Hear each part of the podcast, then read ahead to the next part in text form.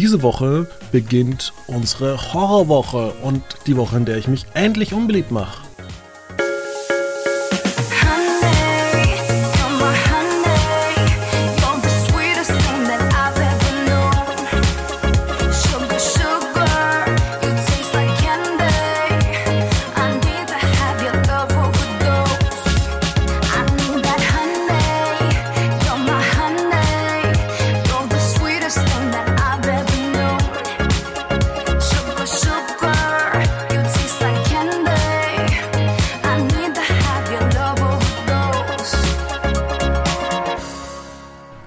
Damit Hallihallo, hallo Felix. Ja, hallo, ich freue mich und ich kann dir die Illusion nehmen, du hast dich bestimmt schon oft und viel unbeliebt gemacht.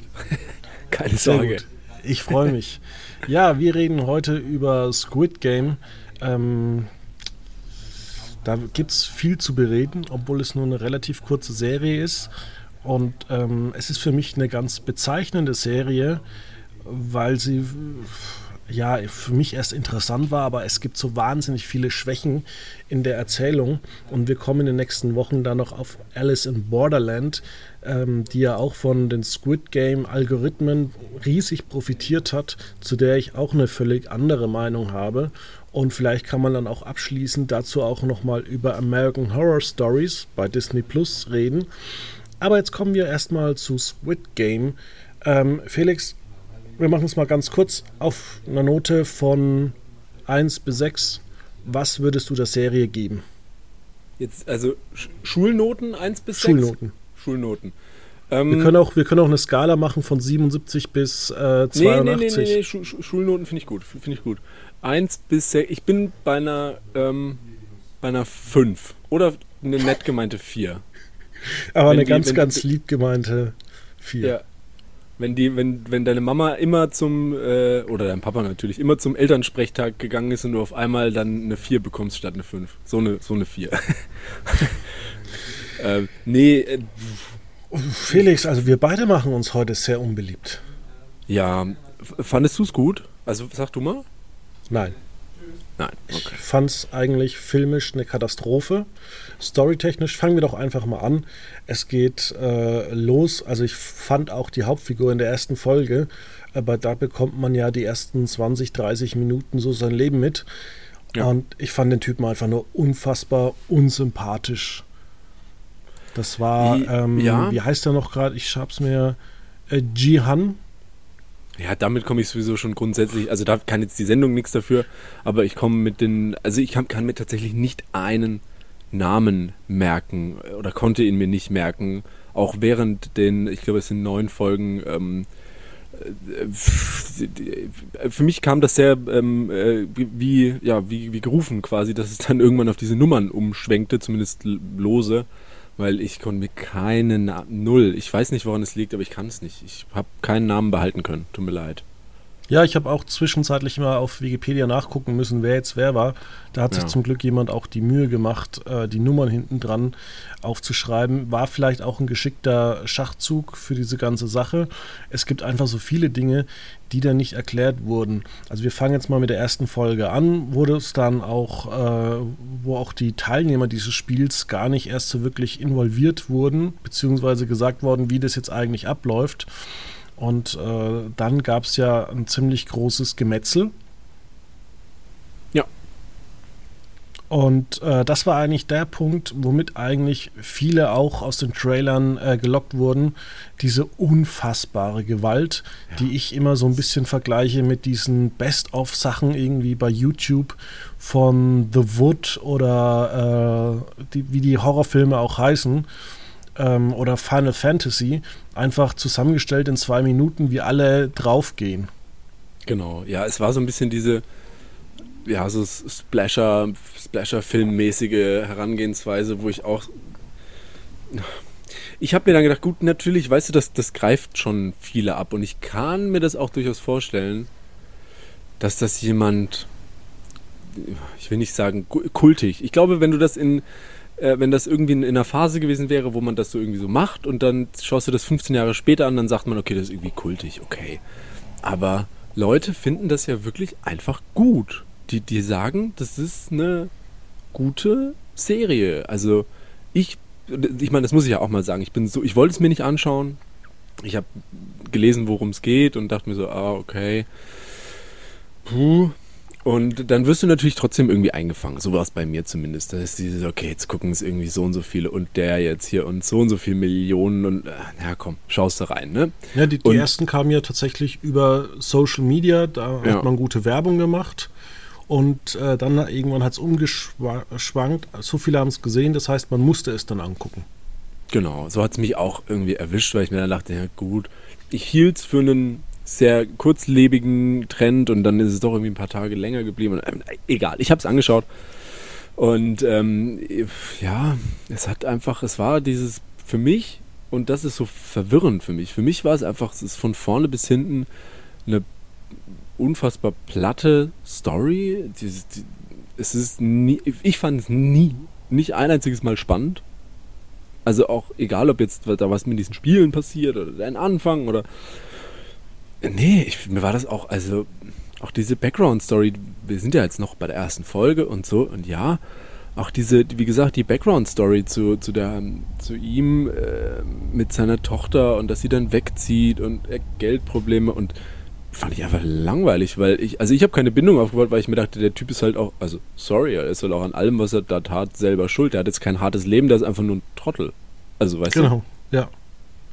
Und irgendwie das ist so, sein, sein letztes Geld, was er irgendwie hat, geht er hin, statt im Shop und irgendwas seiner Tochter kauft, ähm, ähm, geht er an Glücksspielautomaten. Gut, das soll natürlich untermauern, dass er auf Glücksspiele steht.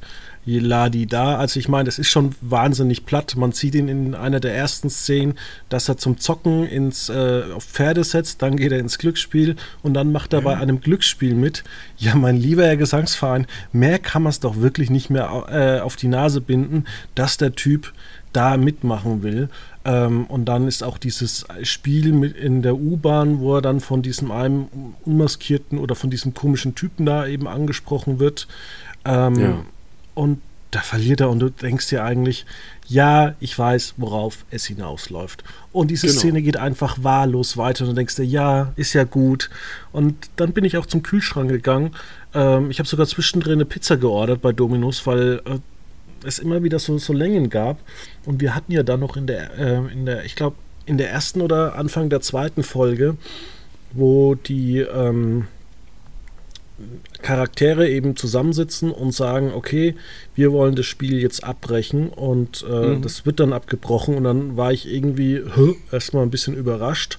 Dann habe ich mir gedacht, naja, äh, das wird schon irgendwie seinen Grund haben und das war dann auch so. Wir hatten eine wahnsinnig langweilige zweite Folge, die uns mit unnötigen privaten Kram der Charaktere ähm, auseinandergesetzt hat und die einzige, die mich überhaupt ein bisschen, ja, begeistert hat, war, ich, wie heißt sie denn? Ähm, die, die eine Frau, ich glaube, ähm, Sang-Wo? Nee, Sang-Wo. Ja, danke. ich muss gerade mal nachgucken. Ja, jetzt mache ich mir auch die, die Schauspieler hier mal mit also auf, weil ich. Sei Byung, ich glaube Nummer 67 kann das gewesen sein. Mhm ist hier. Kann aber auch jemand anderes gewesen sein. Naja. Äh, die, mit, die aus Nordkorea kam, das ja, war so die äh, einzige, die mir die, so ein ja. bisschen, bisschen äh, sympathisch war. Alle anderen muss ich sagen, ah, ich weiß nicht, alles irgendwie so selbstverzocktes Leben. Sollte natürlich auch darum gehen, war vielleicht auch ganz gut für den Unterbau, dass man diese Gewaltszenen dann eben aufbauen konnte. Aber es waren halt auch solche Spiele, die, es ging ja dann erst in der dritten Folge weiter mit diesem äh, Zuckerwabenspiel. Äh, ja, also es wurde auch da wieder sinnlos erschossen. Also knapp äh, 80 Menschen haben es nicht geschafft. Und dann ging diese völlige Gaga-Story los mit dem Tauziehen ähm, und dem Murmelspiel. Die Folge habe ich verschlafen. Gehe ich zu über, über, über, ich glaube, drei Folgen ging die, ging, äh, die zwei Spiele. Und bei dem äh, Murmelspiel war ja auch ganz interessant, da durfte es dann jeder spielen, wie er möchte. Und jetzt schon mal ein kleiner Spoiler, alle kurz zuhören. Man sieht in der einen Szene nicht, wie der eine erschossen wird und da habe ich mir schon gedacht, da ist irgendwo ein Haken. Du siehst sonst, wie jeder erschossen wird. Ja, stimmt. Ja, das ist richtig. Aber ja, meine Güte, das ist natürlich auch ein, ein Spoiler. Aber ich fand es auch, ich finde es schön, wie du es gerade auch beschrieben hast, weil äh, wie, ich muss tatsächlich gestehen, die, die diese Tauziehen-Nummer habe ich verschlafen. Ähm, aber ja, es ist, für mich haben sich so Banalitäten aneinandergereiht jetzt, und da muss man jetzt vorsichtig sein, das kann jetzt natürlich sein. Vielleicht catcht dich das ganz, ganz anders, ähm, wenn du selber, keine Ahnung, aus Asien kommst oder dort aufgewachsen bist. Japan, China, Korea, wo auch immer. Ähm, das sind ganz, ganz große Unterschiede. Ich habe ich, ich hab mal eine Vietnamesin äh, gedatet mehrere, fällt mir gerade auf. Oh. Ähm, und da waren wir bei, waren wir koreanisch essen und da habe ich gemeint, hey, du kannst doch mir die Schriftzeichen vorlesen. Ja, und dann uh. hat sie gemeint, na, ha, ha, ha, ha, ha. Wir in Vietnam hatten ja. diese äh, chinesische Schriftzeichen oder japanische. Ja, also, das sind, das, das sind Fettnäpfchen, ja. Das war ein Fettnäpfchen. Mein lieber Gesangsverein. Und ja. ganz ehrlich, also Südkoreanisch, also koreanisch schmeckt einfach, also es sieht lecker aus, aber die haben immer so eine komische Soße drauf getan, dass es wirklich wirklich mir überhaupt nicht geschmeckt hat. Weiß ich auch nicht so genau, aber ja, das ist. Das wir mag können, aber. Wir können mal koreanisch essen gehen. Ich, wo kann man denn koreanisch essen gehen? Ähm, beim Koreaner, zum Beispiel bei das Frau Om. Ach, stimmt, das ist. Ich siehst du, ich weiß das immer gar nicht, was die Unterschiede sind. Das ist, ich sag, ich rede mich immer raus mit, wir gehen zum Asiaten. Und dann. ja. ja. ja. Ähm, ja, genau, alle sehen gleich aus in Asien, wolltest du sagen? Oh, ja, das, genau das wollte ich sagen. Nein, ähm, genau. Das, du hast recht mit deinem, dass man das nicht gesehen hat. Und ähm, ja, für mich die Spiele, wie sie sich aufgereiht haben, es war platt. Vielleicht hast du einen anderen Zugang, wenn du das in irgendeiner Art und Weise als Kind vielleicht äh, selber gemacht hast. Wie auch immer. Ich fand's platt. Und ich fand auch immer, wie du, wie du schon sagst, es ist so ein also für mich hat sich kein Bogen entwickelt, weil äh, es war ja irgendwo klar, dass äh, zumindest die Person, die man jetzt näher und länger kennt, denen wird erstmal eine gewisse Zeit lang nichts passieren, weil ansonsten sollten wir sie ja nicht kennenlernen. Und nachdem es keine Alternative gab, außer das Spiel zu schaffen oder zu sterben, war auch immer klar so, ja gut, hm, was soll schon sein. Ich habe eine ganz, ganz andere Frage. Und die ist wirklich entscheidend, tatsächlich. Ähm, bei dem Spiel, es war das Spiel mit den Murmeln. So. Ja. Da waren es, bevor das Spiel losging, noch 40 Leute. Ja, so. 39. Genau, das war ja dann dieser Arzt, der ist dann umgebracht worden, 39. So, dann geht das Spiel los und die müssen sich Paare suchen. Ja. Und natürlich bleibt eine übrig, diese andere Dame, die ich unfassbar nervig fand die ganze Zeit. So. Genau. Das heißt, dann sind es noch 38 Leute. Richtig? Ja. Sprich, es müssten, nachdem die Hälfte stirbt, dann am Ende 19 Leute zurückkommen. Mit der so nervigen, die er dann überlebt hat. Vorsicht, Spoiler. Ähm, wären es dann wieder 20 gewesen. Richtig? Jetzt mal rein ja. rechnerisch. Aber das waren es nicht. Genau, es waren 17. Ja, habe ich da was nicht gecheckt? Ich glaube, das Oder waren diejenigen, die äh, nicht gespielt haben. Oder war es vielleicht die, die Gleichstand hatten, weil ich habe das auch nicht so wirklich gecheckt. Das habe ich da, ich habe es nicht also das muss verstanden. Doch, das muss doch sein, die vielleicht äh, Gleichstand hatten nach diesen 30 Minuten. Moment, ja, sind wir 17. Aber weißt du, was ich nie verstanden habe? Nee, sag mal. Am, am Ende ging es darum, dass einer gewinnen sollte. Und eigentlich haben die ja gesagt, dass es gar nicht darum geht, sondern dass mehrere, dass das Geld aufgeteilt wird. Das habe ich mir auch lange Zeit gedacht. Weil ich mir, ähm, und das war ja auch durchaus immer mal so bei den Kandidaten mit einem Thema, ja, alles dramatisch und aber im Endeffekt ging es ja schon relativ früh so drum in diesen kleinen Gruppen. Ja, wir gewinnen dieses Ding dann halt zusammen und dann erfüllen wir uns unsere Träume, wenn wir herauskommen.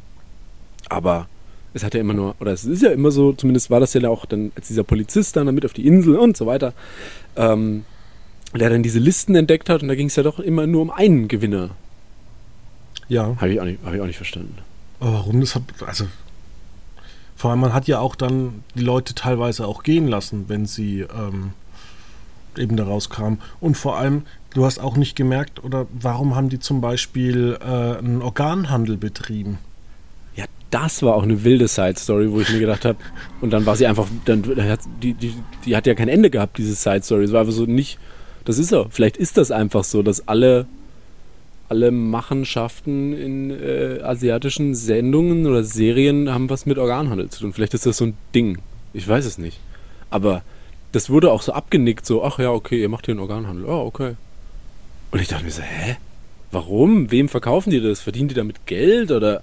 Und aber dann haben sie ja noch die Reichen, wahrscheinlich verkaufen die irgendwelche Fernsehrechte, wo sie dann eigentlich auch damit viel Geld verdienen. Also irgendwie hat man sich zum Beispiel ähm, so Sachen wie das Trittstein-Brettspiel.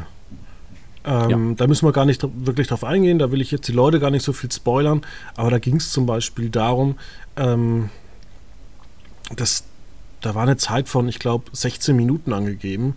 Und ich glaube, das Ganze ging mindestens 25 Minuten. Ich habe auch viel vorgespult. Und äh, wie man dann auch teilweise die Leute ausgeschalten hat, ähm, als es unter die letzten 20 ging oder auch schon beim Murmelspiel, war doch dann auch äh, viel zu sehr auf Panik gemacht. Und was mich so ein bisschen geärgert hat, ähm,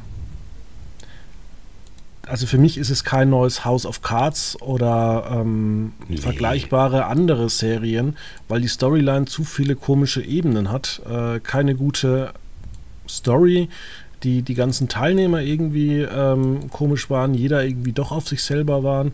Es waren äh, unfassbar Längen drin und ähm, man hatte einfach gemerkt, dass man mit dem amerikanischen System von guten Geschichten erzählen oder britischen oder was auch immer überhaupt nicht hinterherkommt, sondern es war tatsächlich wieder so, da fehlt irgendwo auch ein vernünftiger Redakteur bei Netflix, der sagt, okay, ähm, warum ist das so? Du, hier muss das überarbeitet werden, damit das Sinn ergibt. Und das ist oftmals ein Problem, das ich bei, bei Netflix sehe.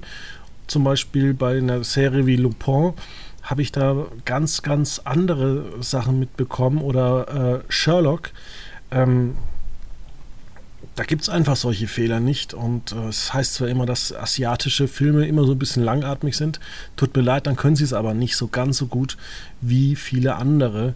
Und ähm, was mich immer so ein bisschen fasziniert, dass so viele Leute darüber begeistert sind. Ich bekomme das immer mit in den sozialen Netzwerken. Ich glaube, die Leute gucken auch sehr viel Scheiß an und sind damit zufrieden. Ich bin überzeugt davon. Und das ist, das ist, glaube ich, genau der Punkt. Ich glaube einfach, das ist das Niveau. Das, das ist, die Leute finden das geil, weißt du? Und das reicht. Und das ist ja das, wo ich auch dann immer so ein bisschen zweifle.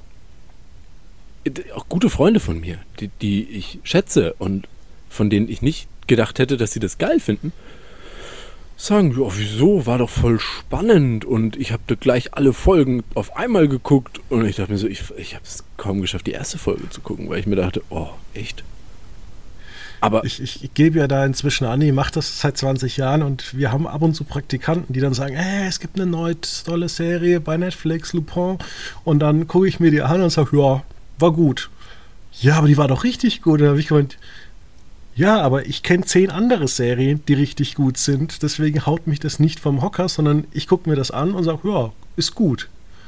Aber ist jetzt nichts Neues, äh, sondern da hat man einfach ordentlich seine Arbeit gemacht. Und ähm, ich sag mal so, vergleichen wir einfach dieses, äh, ja, die Serie mit vielleicht zwei, drei Folgen von Saw, ja. Da fand ich Saw schon spannender. Aber ich glaube, es ging darum, auch noch so einen perversen Mix aus äh, absoluter Gewalt zu machen äh, und dann noch irgendeine Story in der zweiten Staffel, dass man halt dann doch sagt, oh, der arme Sunji, äh, hoffentlich gewinnt er oder vielleicht kommen die irgendwie Mhm. zusammen raus oder man wettet irgendwie darauf. Aber es war schon ziemlich Kokolores und auch zum Beispiel dieser Also es ist ja auch dieser Polizist dabei, der dann seinen Bruder sucht und dann irgendwie feststellt, oh, mein Bruder ist da ja doch irgendwie involviert, äh, wo ja, genau. man sich dann denkt, ja, äh, aber auch diese Gleichgültigkeit allen gegenüber und ähm, es gibt noch mehr, wir wollen jetzt nicht die allerletzte Folge spoilern, aber es gibt da einfach so ein paar Sachen, wo man sich dann sagt, äh, alter Schwede, was für ein Käse. Vollkommen. Ja, vollkommen. Nein, und es ist ja, wie du schon, also vorhin, ich glaube, das ist der Punkt. Es sind viele Dinge so absurd, einfach in den Raum geworfen, nicht zu Ende gedacht. Und ähm, da fehlt es, glaube ich, echt irgendwo an der redaktionellen Basis. Oder vielleicht ist es auch so, weiß ich nicht, gewollt. Aber mich holt es dann nicht ab. Und ich fand es schade. Und ja, wir verraten, ich also du kannst verraten, ich verrate nicht, wie es ausgeht.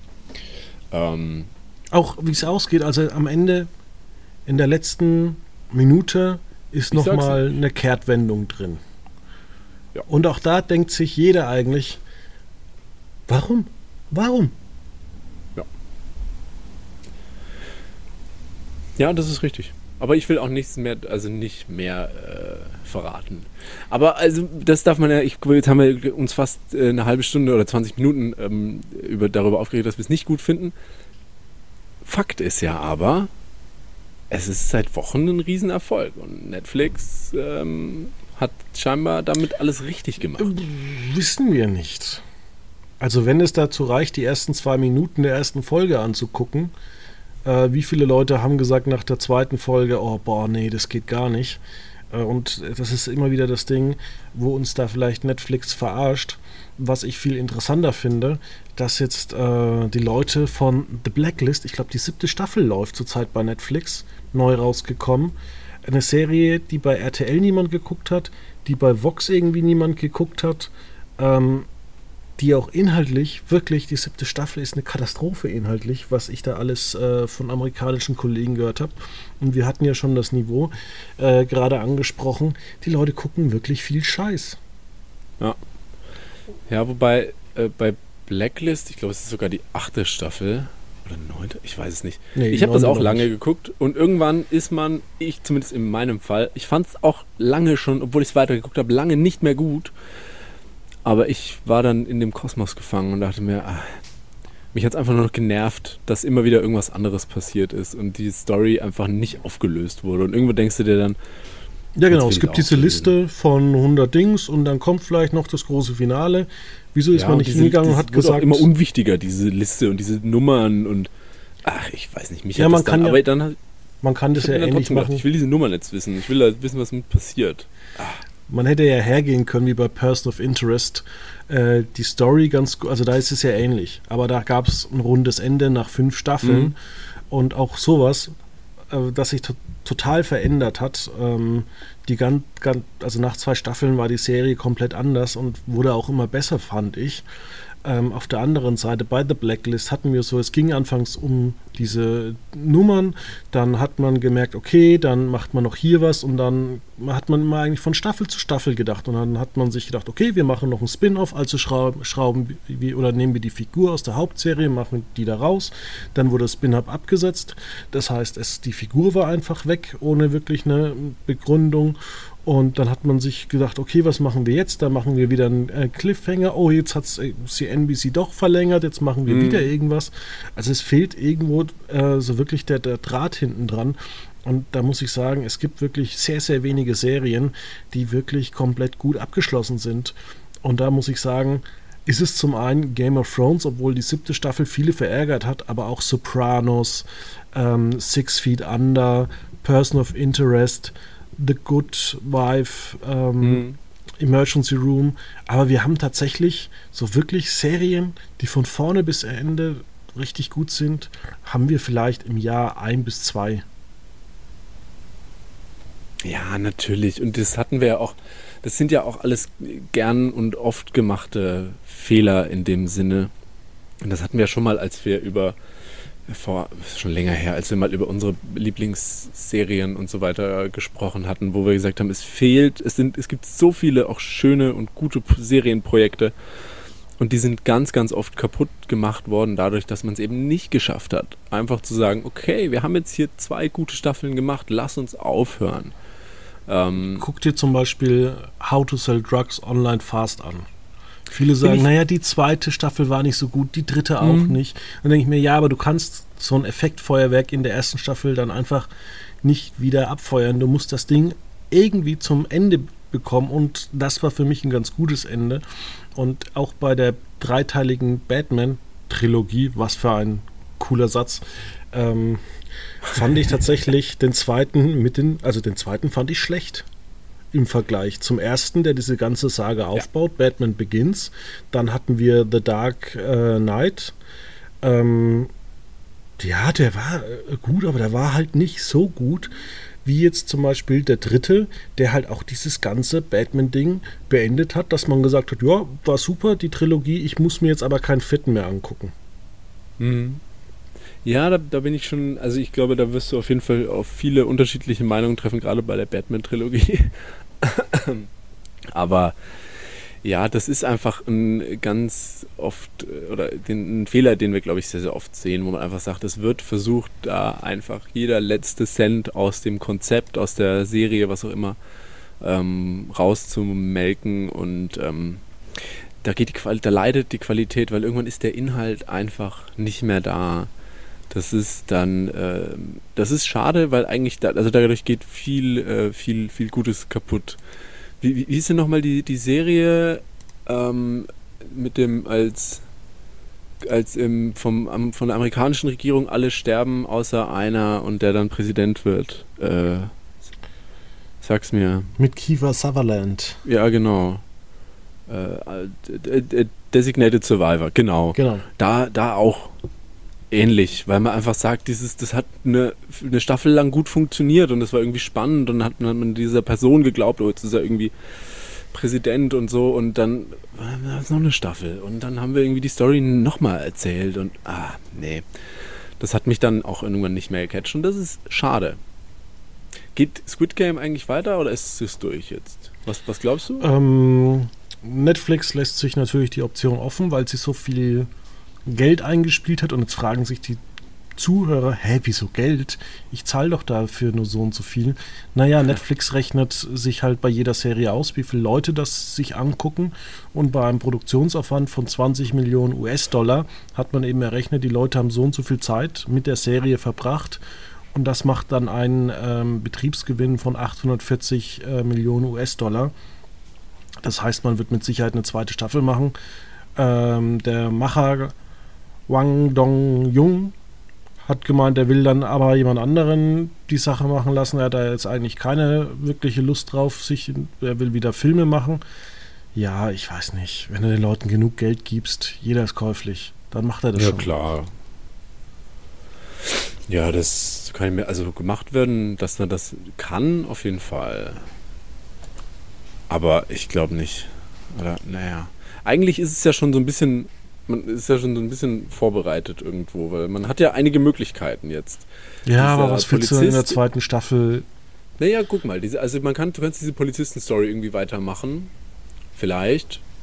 Und weil, also was der ja aufgedeckt hat, als er da äh, auf dieser Insel unterwegs war, ähm, war ja, dass das einfach schon sehr, sehr, also dieses Event, sage ich jetzt mal, schon sehr, sehr lange gibt. Und dann kannst du natürlich jetzt rumspinnen und kannst sagen, du äh, machst ein Prequel. Ja, ja, warum nicht? Machst das irgendwie und zeigst äh, vielleicht Squid Game, so wie so es bei ähm, hier Purge, Purge, da gibt es auch die verrücktesten Konstellationen. Dann gibt dann ist jetzt Squid Game, das The First Game oder äh, dann Squid Game äh, in 200 Jahren Zukunft und es ist alles absurd und bunt und so. Weißt du? Ich glaube schon. Also wenn du Bock drauf hast, kannst du das rausspinnen. Ja, klar. Aber funktionieren wird nicht, oder? es wird uns noch weniger gefallen. Du, ja, wer ich weiß. Dir noch, Aber ich sag dir, ja? dann, in, schau es in zehn Jahren an und irgendjemand sagt, oh, wie kultig. Bestimmt. Vielleicht nicht in zehn, vielleicht braucht es länger, aber bestimmt. Ja. Weißt du, wie, wer auch Kult besessen hat? Ja, wer? Nee, sag. Und, und wer, wer gequarzt hat, wie ähm, die Hauptdarsteller in Squid Game hm. Julian Reichelt. Ja.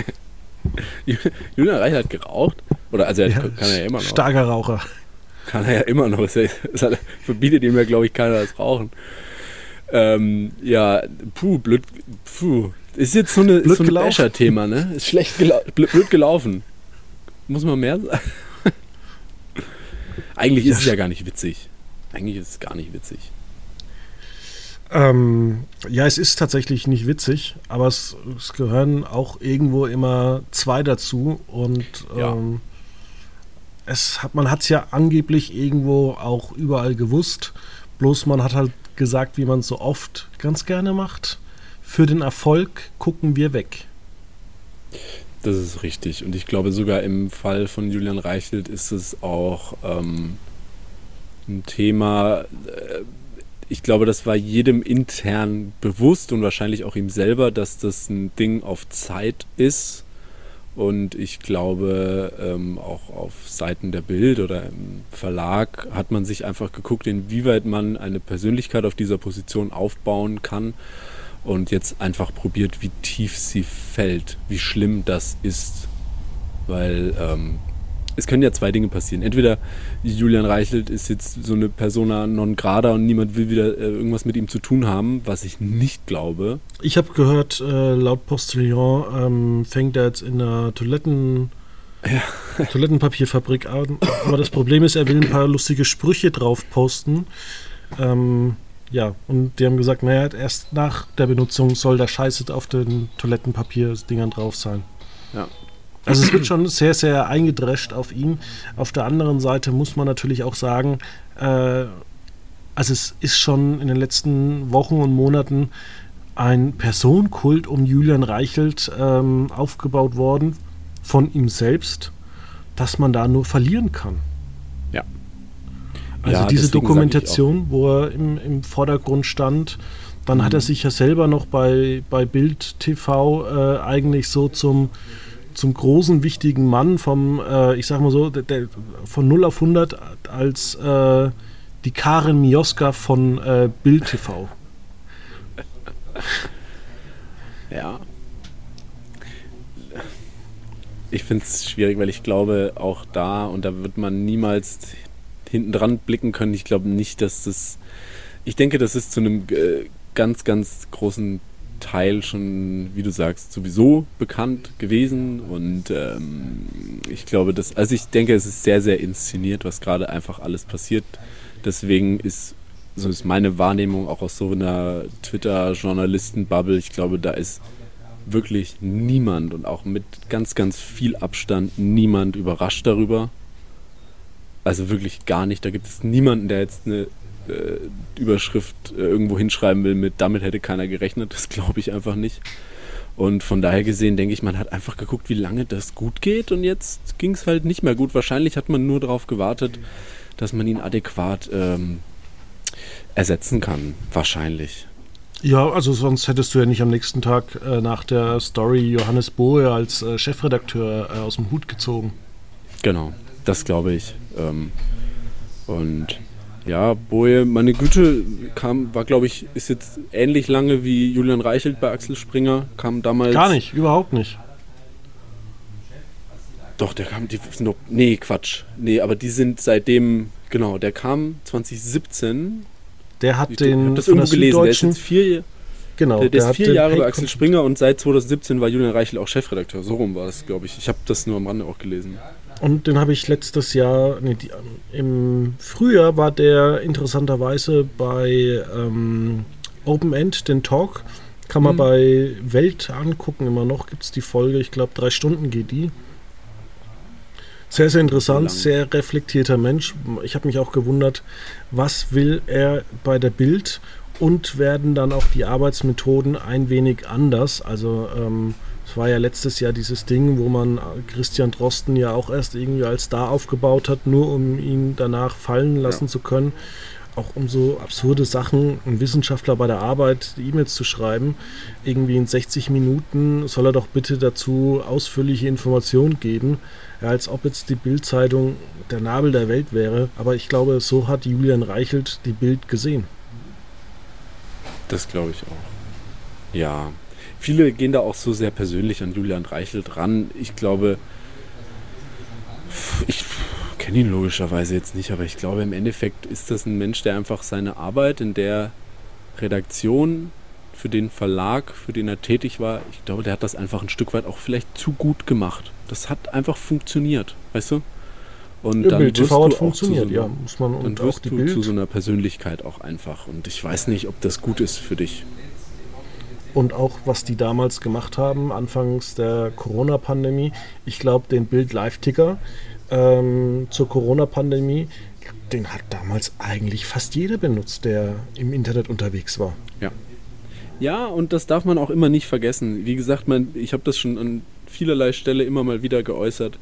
Ähm, verteufelt die Bild gerne, tut das auf jeden Fall. Ähm, aber man darf auch nicht vergessen, dass sie in ganz, ganz vielen Bereichen mit Abstand einfach in einzelnen Segmenten unschlagbar ist. Im, im Sportbereich in puncto Geschwindigkeit. Du wirst keine Sportmeldung schneller als die Bild bekommen. Es wird einfach nie passieren. Und es ist egal, welche Sportart, es ist egal, ob Fußball oder sonst welche Randsportarten. Die Bild wird es immer zuerst wissen. Und ähm, auch eben solche Dinge, da ähm, wird viel drauf geschunden, ähm, aber im Endeffekt haben es dann alle auch gemacht, sei es ein Corona-Live-Ticker oder sei es ganz viele Arten und Weisen von Berichterstattungen, wo man äh, lange der, der, dem äh, Blatt nachgesagt hat, muss denn das sein und alles so sensationell und muss denn ja, ist doch heute so noch. Schauen wir doch mal an, zum Beispiel ja. ähm, Karl Lauterbach ist doch der neue Christian Drosten seit einem guten Dreivierteljahr. Ähm, wenn man jetzt natürlich auch mal kritisch sein kann, dann könnte man auch gegen Karl Lauterbach eine Kampagne fahren, weil auch er ziemlich viele Sachen behauptet hat während der Pandemie, die einfach schlichtweg falsch waren. Wie zum Beispiel, es wird zu einer Katastrophe kommen, wenn die UEFA äh, Leute in die Stadien lässt. Mhm. Ja, Das ist vollkommen richtig. Und ich, wie gesagt, also da, ich glaube, das wird oft verkannt und ich glaube, die Bild ist sich einfach ihrer Rolle sehr, sehr bewusst und ich glaube, das war auch ein Julian Reichelt. Und ich denke, deswegen, und das, damit hatte ich ja vorhin angefangen, ich glaube nicht, dass äh, ein Julian Reichelt als Persönlichkeit, als Person sonderlich tief fallen wird. Man wird eine Zeit lang nichts von ihm hören, aber der kommt unter. Ich glaube nicht, dass das unvorbereitet ist, sein Ausscheiden. Ich glaube nicht, also von Seiten Bild auf jeden Fall nicht. Und ähm, auch für ihn persönlich wird es in irgendeiner Art und Weise eine Zukunft geben. Und dann muss man einfach vielleicht sich mit einem bisschen zeitlichen Abstand angucken, was ähm, er als Chefredakteur bei Bild oder im Verlag getan hat. Und ähm, ich denke, wenn man das mal wirklich wertfrei betrachtet, hat einfach dieser Mensch keinen schlechten Job da gemacht.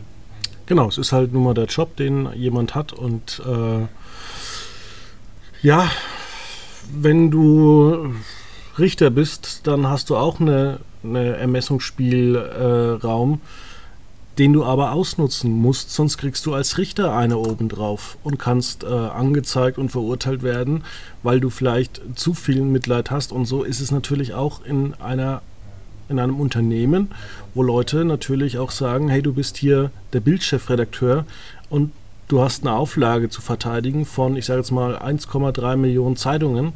Äh, guck, dass du uns das Ding nicht kaputt machst, weil sonst kriegst du richtig Probleme von uns und wirst nirgendwo mehr Fuß fassen.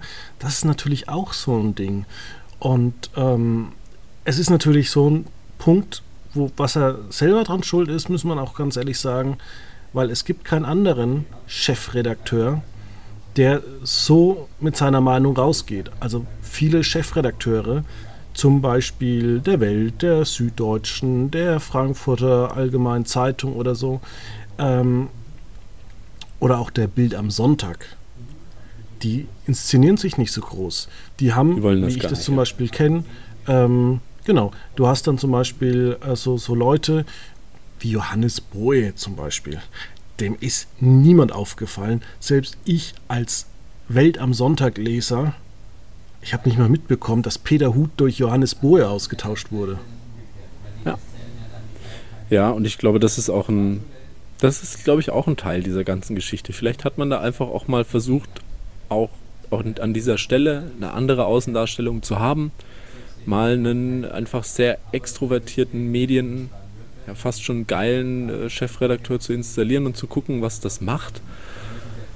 Ich glaube, es ist nicht sonderlich, oder es, vielleicht hat, es, hat man sich davon etwas versprochen, was nicht eingetreten ist. Ich will nicht sagen, dass es schief gegangen ist, weil das ist eindeutig nicht, aber ähm, wie du schon sagst, ich glaube, im Kern wollen das andere Chefredakteure und Redakteurinnen einfach nicht. Ich glaube, wenn man in dieser Position dir, ist, ist das Beste, was du erreichen kannst, ist, wenn die Menschen dir, dich halt für genau. die Dinge in deinem Blatt kennen und nicht dich kennen.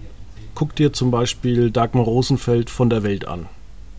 Die ist ja. vielleicht einmal im Jahr irgendwo in der Talkshow, die macht einen Podcast mit Robin Alexander, wo sie ihn interviewt. Ähm, allerdings macht sie so intern die Redaktionsleitung. Sie schreibt das Editorial, aber so wirklich große Artikel von ihr gibt es gar nicht.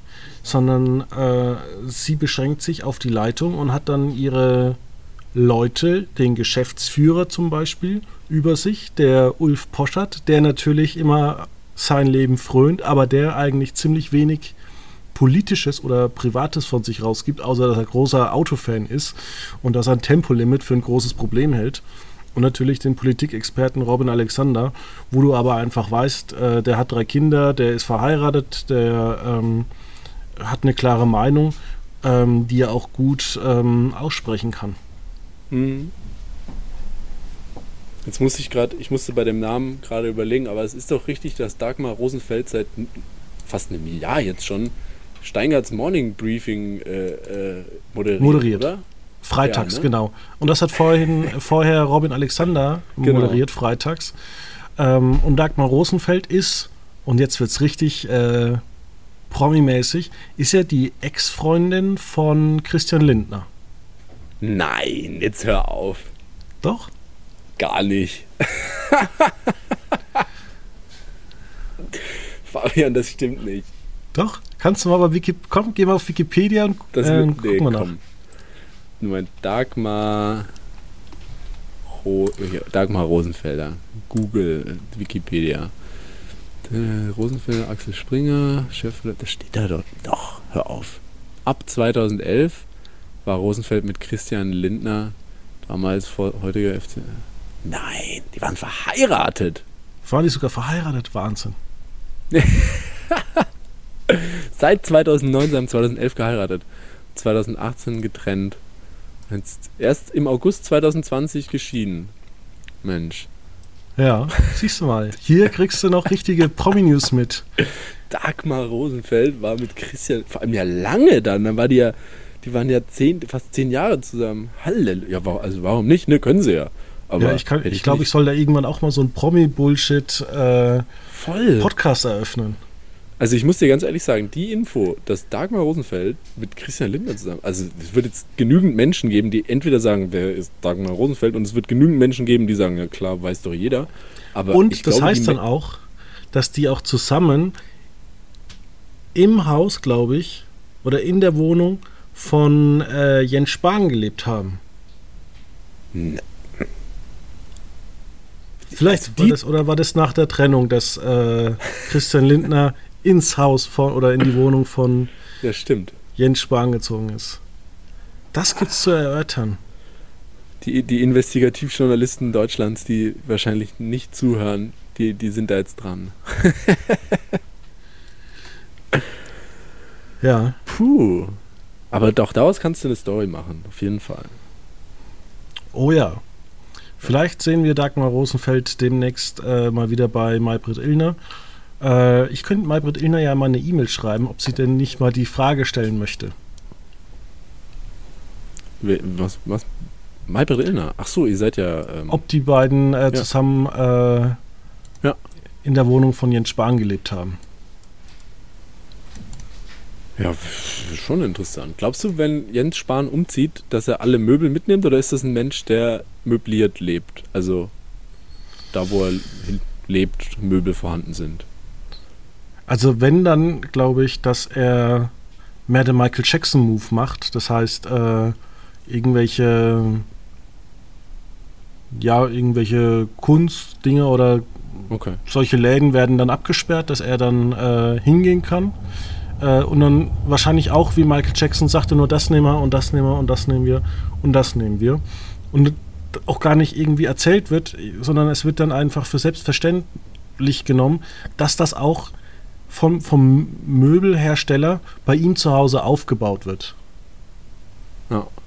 Also dass das Ja, Billigregal, wenn es ein Billigregal ist, dass das schon aufgebaut wird und wahrscheinlich auch schon eingeräumt wird von jemandem. Aber mit seinen Sachen. Mit seinen Sachen, ja. Apropos Billigregal. Hat schon hier äh, sch- schwedischer Fußballer äh, Zlatan Ibrahimovic gesagt, gemeint, hier, sich eine Villa gekauft hat. Und der Makler meinte, ja, brauchst noch Möbel. Und äh, dann fragte der Makler natürlich den schon mehrfachen Millionär Zlatan Ibrahimovic, wo er sich denn seine Möbel her besorgen sollte, beziehungsweise wo äh, man sich jetzt halt um die Spedition kümmern sollte. Und dann sagte der, ja Kumpel, geh halt zu Ikea und kauf dir Möbel und äh, richte so mein Haus ein. Und dann sagte der äh, Maklertyp so, ja, aber so reiche Menschen wie Sie kaufen doch ihre Möbel nicht bei Ikea. Und Slatan sagte einfach, aber clevere Menschen machen das. Ja, ich muss ich sagen, gut. es gibt, auch, es gibt auch so ein paar praktische Sachen bei IKEA-Möbel. Ich habe so ein äh, Dreiersofa, ich glaube Malm oder so heißt es, dass du einfach ähm, die Garnitur doch ein kannst du. Ist, ja, ist ja jetzt auch Malm egal. ist alles, oder? Malm, Bett. Es Ich ist, glaube, jedenfalls Malm habe ich, da, hab ich da ja. ein Sofa davon. Und das Schöne ist, ich habe Katzen geerbt, mehr oder minder. Ähm, ja, und irgendwann ziehe ich halt immer regelmäßig das äh, Sofa ab und stecke es in die Waschmaschine. Und dann mache ich es wieder sauber drauf. Ja. Und wenn ja, die Ikea Katzen. macht viele Dinge. Ja. Übrigens ist Malm alles. Kommode, Bett, Schrank, Tisch, Glasplatte, Malm. Malm ist alles. Sehr gut. Ich brauche einen neuen Teppich wegen den Katzen. Malm, gibt es einen Malmteppich? Moment. Nein. Es gibt ja auch übrigens andere Möbelhäuser als Ikea natürlich. An der Stelle Ja, wie heißt denn jetzt das dänische Bettenlager? Hat doch jetzt auch vier Buchstaben. Ja, das dänische Bettlager heißt jetzt nicht mehr dänisches Bettlager, sondern Jos, Joff. Nee, wie heißt das? Ich hab's, ich hab ich bin ja, ich äh, hab natürlich bin ja ähm, äh, Handball verrückt und hab ähm, das Trikot von äh, Flensburg Handewitt gesehen und da stand nicht mehr dänisches Bettenlager drauf. Jysk heißt jetzt dänisches Bettenlager. Jysk. Jysk, also J-Y, Jysk, Jysk, wie auch immer. Nein, es gibt keinen Teppich von Malm, tut mir leid. Muss, das kann es leider nicht bei Ikea. Ja, ich brauche aber wie gesagt einen neuen Teppich, weil Katzen und so und Ja. ja, ja. Ja, nächste Woche die große Horrorwoche bei Quotenmeter. Ich kann euch schon mal teasern. Ähm, und zwar geht's bei uns nächste Woche um die Apple-Serie Invasion. Wir schauen uns Hollywood, Holly, Halloween Kills an. Äh, mehrere Horrorfilme. Äh, die Serie Black Summer, Alice in Borderland, American Horror Stories. Ähm, und vielleicht noch ähm, andere coole Sachen wie Soapcheck. Vielleicht kann man da auch eine Horrorversion machen. Nein, keine Ahnung. Ähm, ja, wir sind jetzt auch schon wieder am Ende unserer heutigen Sendung. Ähm, was nimmst du mit? Dass ich froh bin, dass du Squid Game auch nicht magst. Sehr gut. Dann sind wir einig und äh, hoffentlich regnet es ganz, ganz viele böse E-Mails. Ja. Und äh, ja, schönes Wochenende und bis Das nächste Woche. Tschüss. Ciao.